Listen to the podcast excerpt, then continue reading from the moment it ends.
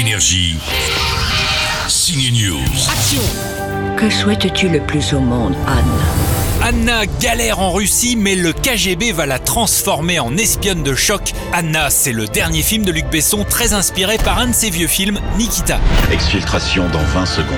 Aux côtés d'Anna, son recruteur est incarné par l'acteur Luke Evans. Qu'est-ce qui t'arrive? Luke Evans a été Bard dans Le Hobbit, Gaston dans La Belle et la Bête ou encore Owen Shaw dans la saga Fast and Furious. Pour la première fois, il joue dans un film de Luc Besson, Anna bien sûr, aux côtés de l'ex-mannequin russe Sacha Luce. Pour Cine News, on l'a rencontré. He started some incredible careers for women, and that's an Luc Besson a lancé plein de carrières d'actrice. C'est incroyable qu'il continue à le faire.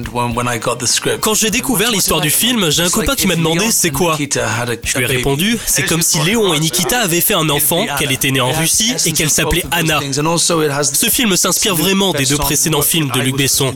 On peut dire qu'Anna a vraiment le style des films d'action de Luc qui l'ont rendu célèbre.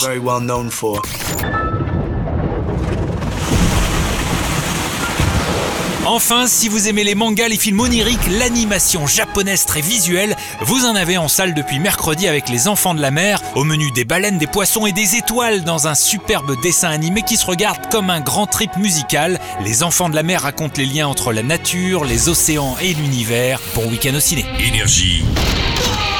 News.